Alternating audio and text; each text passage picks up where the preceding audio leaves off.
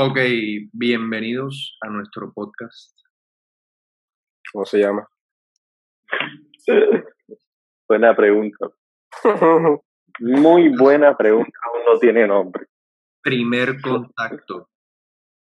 Nuestro invitado especial de hoy será Alejandro Vega, desde la ciudad de... De, de Barranquilla, aquí de Barranquilla, Colombia. De la ciudad de Barranquilla, de las calles de Barranquilla, nos saluda Alejandro. ¿Cuál es el tema a discutir de hoy, bro? todo indica que es el coronavirus. Bueno, bro, vamos a, a, empezar a hablar del coronavirus. Juan Miguel, ¿qué te gustaría empezar a apuntar acerca de ese tema?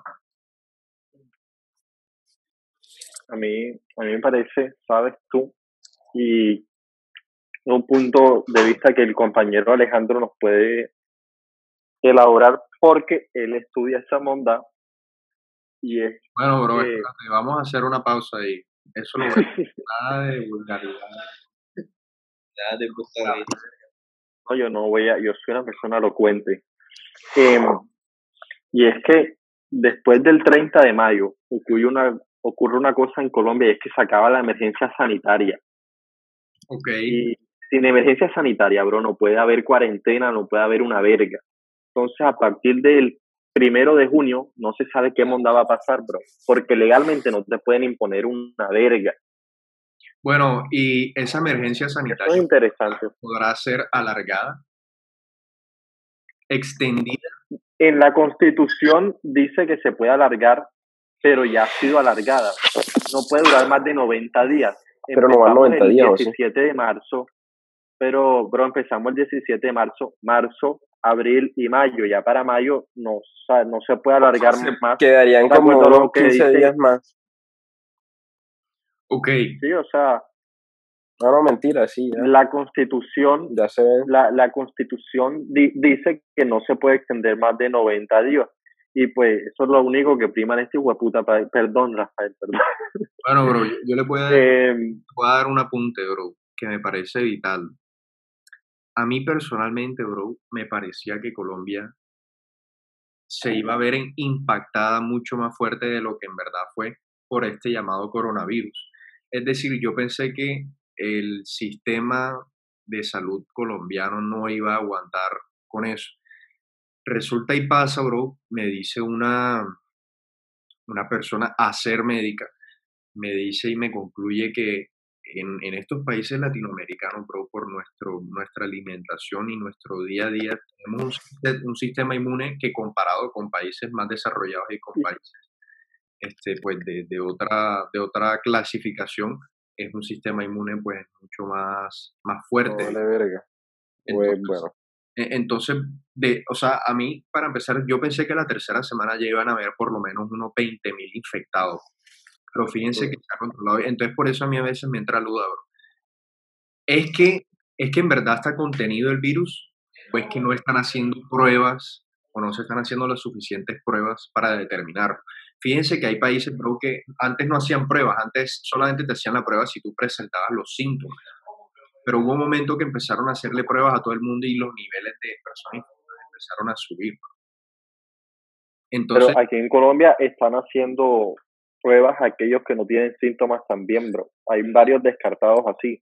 Pero, pero entonces mi pregunta es, bro, ¿cómo, se está, cómo es el, procedimiento, bro, para, para eso? O sea, yo, yo tengo que ya acercarme y decir, bueno, miren, hágame la prueba que estoy estornudando o me siento caliente o, o cómo. Bueno, en teoría tú deberías de llamar a, primero a las líneas de emergencia que como que el gobierno destinó para eso, pues ahí te darán las indicaciones, te dirán, hey, acércate a tal hospital a eso de las tal hora, llega con tapabocas, porque obviamente es lo primero que te van a decir. Y el problema de acá es que, bro, te hacen la prueba y te dan el resultado en dos semanas. Entonces, los resultados que estamos recibiendo de la, las 300 personas que se infectaron hoy, no se infectaron hoy, se infectaron hace dos semanas, bro.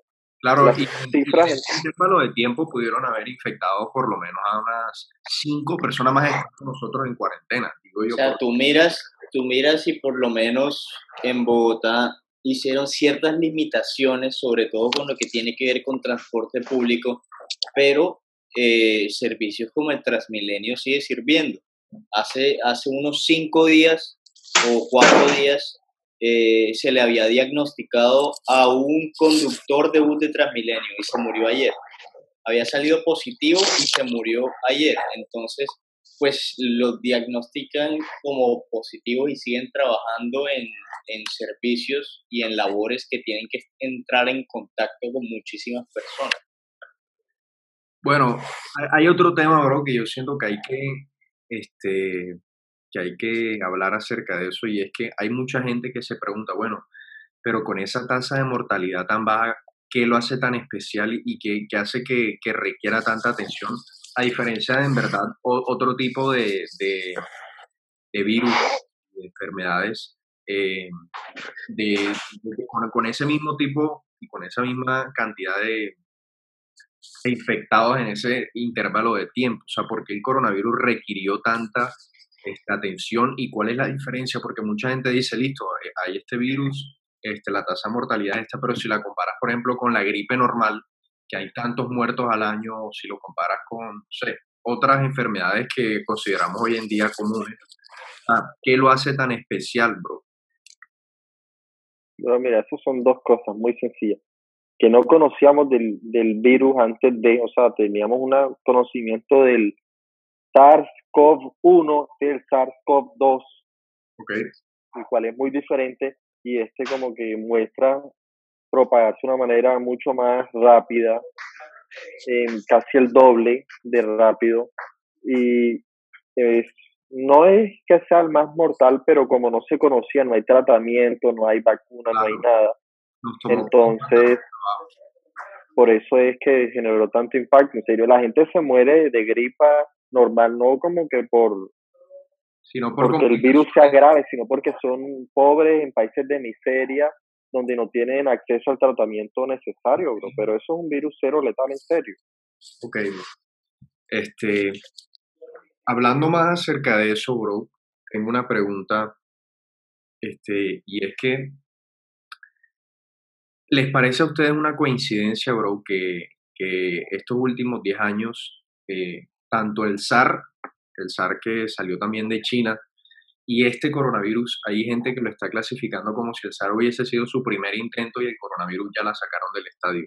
¿Ustedes creen en esas conspiraciones de que fue un virus creado en laboratorio, un virus, un arma, este, un arma biológica, bro? ¿O fue esto este, simplemente, eh, digamos que un accidente eh, en términos de evolución y en todo ese término epidemiológico. No, es un accidente, pero deja las locuras. hay algo curioso, hay algo muy curioso que te acabo de enviar por chat de WhatsApp privado, Rafael, eh, en el que se encuentra cierta declaración por parte de, del premio Nobel, de, de, sí, de un premio Nobel alemán, en el que fue el que descubrió el virus del SIDA y dice que efectivamente el coronavirus fue hecho en un lab en Wuhan, un laboratorio en Wuhan, China. Parece curioso y da una cátedra, eh, un video resumido en el que sintetiza por un minuto el por qué este virus fue creado en laboratorio en esta ciudad en China donde se originó. Bro, y, a, mí me parece curioso por lo siguiente, bro. Este, eso le estaba diciendo de hecho Juan Miguel, y es que China siendo un país que está tan dado, o sea, que, que tiene como esa, que es tan proclive a, caer en eso, y este, con ese tamaño de la población, y con el día, el día a día en China siendo montones de gente, este, y todo se basa en eso. O sea, entonces, ¿cómo fue que este país fue, o sea, tuvo esa capacidad? Ah, este, por una mano, bro, sí tenemos el control de población chino, que ellos dicen a la, gente, a la casa y la gente no sale porque, pues, ustedes saben cómo es China, pero este, aparte de eso, haber otros factores, bro, o sea, porque no solamente los chinos lograron, digamos que lograr este pánico y este, esta pandemia y esta, esta crisis mundial, sino que lograron salir desde primero, bro, para poder ser este, esa oferta para la gran demanda de productos sanitarios en el mundo. Entonces, la gente que, que no tenía tratados de comercio con China fue así de rápido, bro. Entonces, sí, los chinos sufrieron, digamos que, obviamente, incluso los chinos lo, lo, ya lo confesaron y es que las cifras que primero mostraron acerca de Wuhan no eran las verdaderas. Y de hecho... Sí, después salieron miles más. Exacto, que de hecho fueron miles más, etcétera, pero para ese tamaño de esa población y para un virus que apunta a la gente mayor, bro, que es un problema que tienen esos países asiáticos, que es que el índice de personas mayores es muy alto. Entonces, ahí están todas esas coincidencias, bro, que llega un punto en el que la gente dice no puede ser una coincidencia. Pero, ¿sabes yo por qué no creo que sea un laboratorio? Yo simplemente pienso ahí que China, por alguna razón desconocida, es más propenso a causar estos virus. Por ejemplo, la peste negra, curiosamente, empezó en Wuhan también. Y después destruyó a dos tercios de Europa. Pero empezó también en Wuhan, curiosamente, bro. Yo creo que es algo que simplemente biológicamente geográficamente influye para que ahí, se creen los virus. Los, los chinos son unos hijos de puta puercos. Es que, bro. Los wet markets son una vaina bien asquerosa. Y por eso mismo es donde entra la gente y dice, bueno, pero si son tan puercos, bro, y tienen tan mala higiene. Y, y si se ponen a pensar, bro, y investigan acerca de eso, el sistema de salud en China no es mucho mejor que el, por ejemplo, el colombiano. O sea, entonces, ¿cómo hizo ese país para lograr salir de eso tan rápido, tomar medidas tan rápido, como si estuvieran ya preparados para saber qué hacer? ¿Sí me entienden? Hay videos, bro, no solo en Wuhan, sino en, todos, en todas las ciudades eh, con una población que supera los 500 mil, que son la mayoría. Y es que en todo, o sea, todos los establecimientos públicos sales y entras, ahí ya hay cámaras de desinfección en, en los conjuntos de edificios, ya hay seguridad este, sanitaria, como si, como si tu celador antes de que tú entraras te limpiara, te tuviera toda la protección, o sea, como si ya estuvieran preparados, bro. Entonces, sí, sí hay gente que, que se niega a creer que simplemente fue este, nacido de la naturaleza. ¿Qué opinas tú, Alejandro Vega?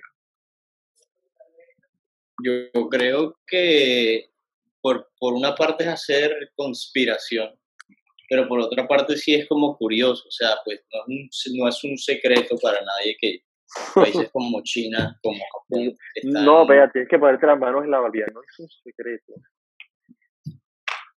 No es un secreto que, que pues tiene un avance tecnológico y sobre todo en la medicina y en las ciencias brutal, pero pero pues sí es, es, como curioso que vaya de la mano con la forma en la que escondían eh, el número de casos, el número de infectados, el número de muertos. Un país que tiene un gran porcentaje de la población mundial y que solo tenga 40.000 infectados y 300 muertos en los primeros dos meses de infección cuando no estaba preparado nadie es, es dudoso. ¿Qué opinas tú, Alejandro Osorio?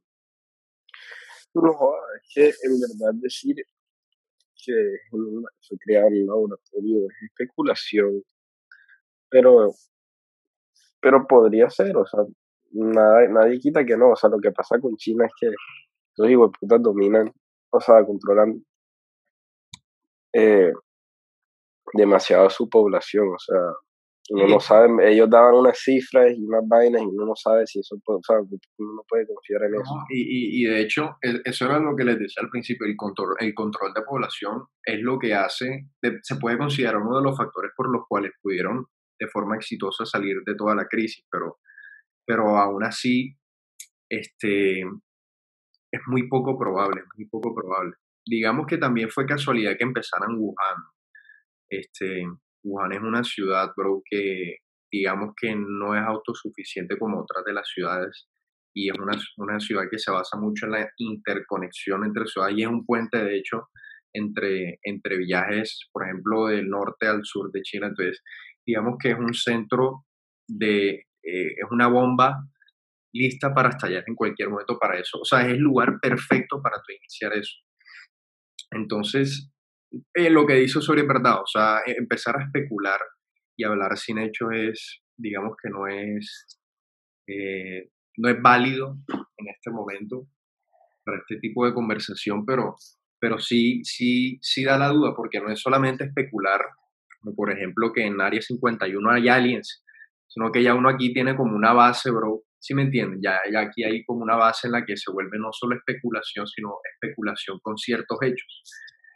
Entonces, ahí queda, ahí queda como ese tema ahí, que hay que seguir hablando de eso, pero, pero pues sí, digamos que esa conspiración, aparte de que a mí me parece que, dado que el país que ha sido más afectado que ha sido Estados Unidos hasta el lo, lo hace como una coincidencia. También eh, influye mucho la cultura americana y que, que, ellos sean como son tan prepotentes que no tomaron las medidas a tiempo, países como nosotros, como Colombia, pero aún así muy heavy eh, el, el, ese país que a China le haya estado este, poniendo esas restricciones y esas...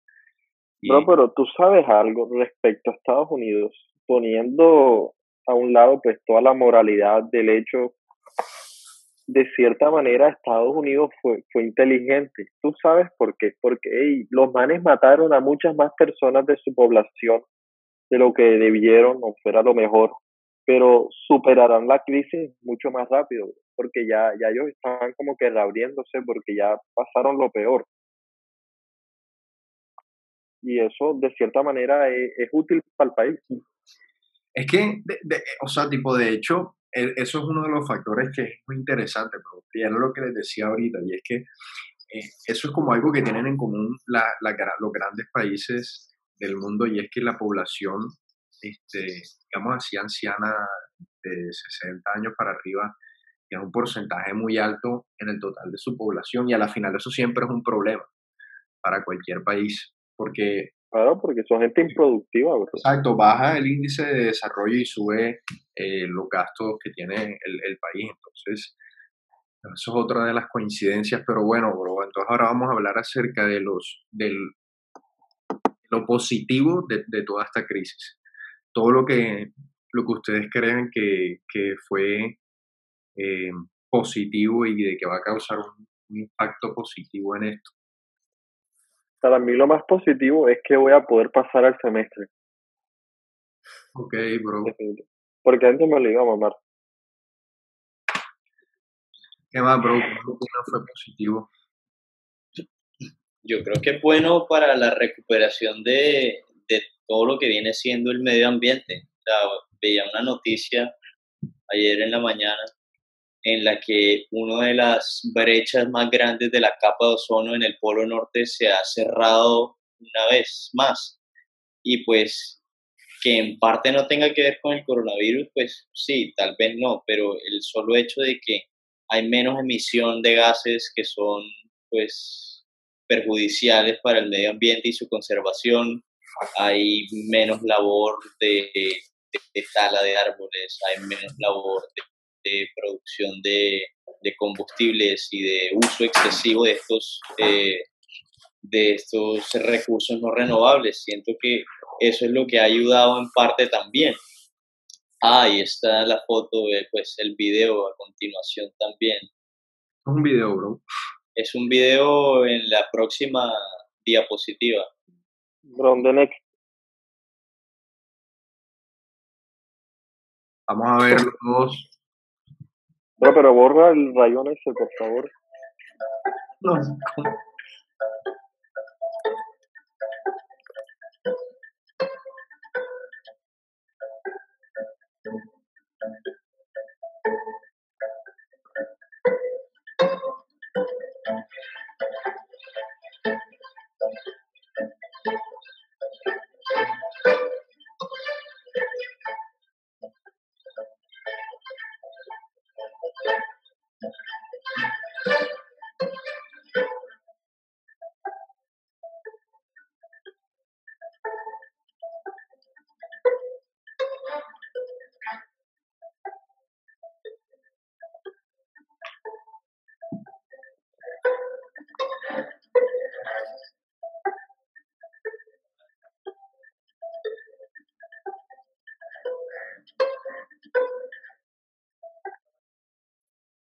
Ok, lo hemos visto.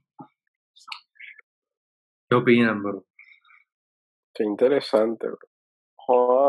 Eso, eso podría ser un pilar fundamental en, en echarle mucha culpa a China de lo que está pasando, bro.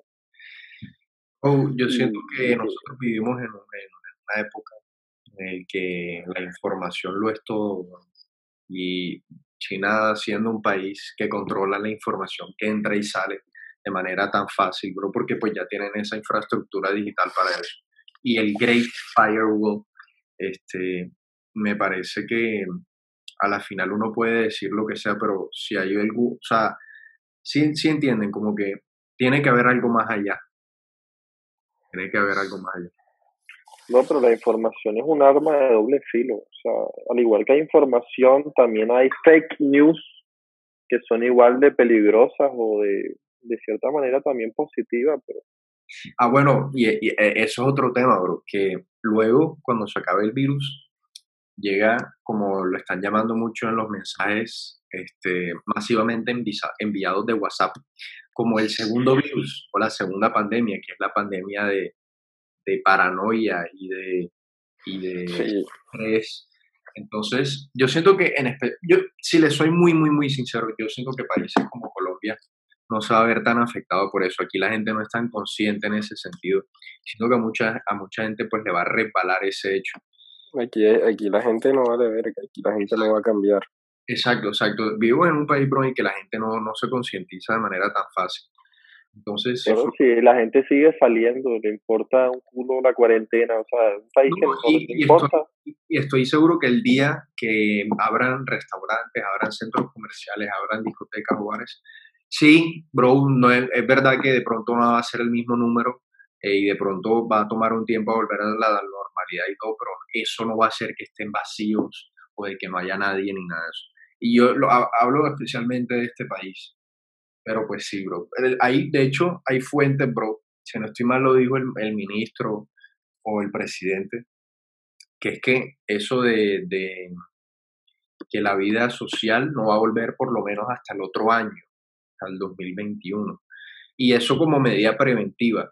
Pero yo, yo, pero fíjense, bro, yo siento que es el hecho de que aquí se hayan tomado las medidas de manera como tan como tan directamente como sin esperar ni nada por eso mismo, porque aquí la gente no es consciente. No es un país en el que, en el que la gente se informa y actúa, ¿no? Aquí la gente se informa, le vale verga y actúa. Entonces, en, en un país como este sí es necesario ese tipo de medidas tan, tan extremas, pero así sea por prevención. No, eso, eso sí fijo va a pasar, o sea, yo no creo que, que este año ya, ya, no va, nadie va no va a volver a la normalidad. Quién sabe si de pronto en Navidad podrá, podrá uno reunirse un poco. Pero, pero este año ya se fue a la mierda. El otro año probablemente ya las vainas empiecen a volver a la normalidad, pero yo digo que como ya, pero hay una gente también que eso también es muy, muy exagerada, ¿no? Que el mundo nunca va a ser volver a ser igual y tal, que uno no va a poder dar No, pero esos son huevones. Eso ya para 2022 ya nadie se va a acordar de esta no, pero fíjate, bro, hay cosas que, que sí van a cambiar. Yo siento que la población en general no, por lo que tú dices.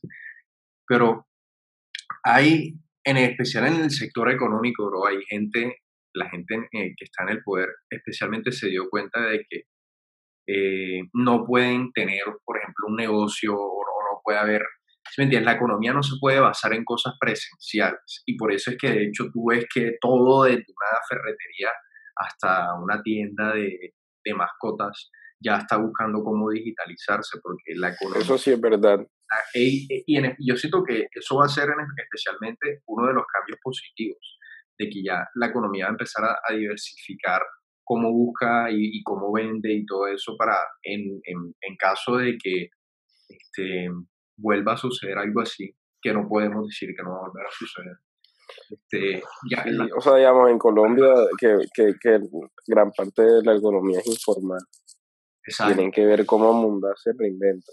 Exacto, pero es que eso, eso es otra de la página. Eh, esto viene con lo que les dije, que yo no me esperé que Colombia hubiera un resultado tan positivo pero, pero fíjense, bro, yo pensé que esto cuatro o cinco semanas, o de pronto yo hace cuatro semanas estimaba que, por ejemplo, el día de hoy iba a haber un poco de gente en la calle peleando por comida, que iba a ser una escena apocalíptica, bro, que iba a haber ley marcial y de cuanta verga. Pero fíjense que no ha sido así. Y, y me extraña todo. Porque no solamente vivimos en un país que no está preparado para este tipo de situaciones, sino que vivimos en un país corrupto. Entonces eso le añade el cuádruple de peso a la situación. Entonces... Bro, ¿sabes también qué le va a ayudar a la economía, bro? Y la gente se va a comenzar a preparar para el futuro y va a dejar de vivir del día a día. Eso también la gente va a estar precavida de, de, bajones económicos, porque en serio, en Colombia la economía siempre ha sido bastante estable. Exacto. Y la gente se va a comenzar a preparar para pues otras tragedias, pero va a tener un, una alerta roja, estar preparada para el apocalipsis. Y eso es bueno, bro, porque eso es una visión al futuro positivo. En el próximo episodio hablaremos acerca de primer contacto con alienígenas y las medidas tomadas por Japón y el footage eh, liberado declasificado de el Pentágono. Hasta Está bueno.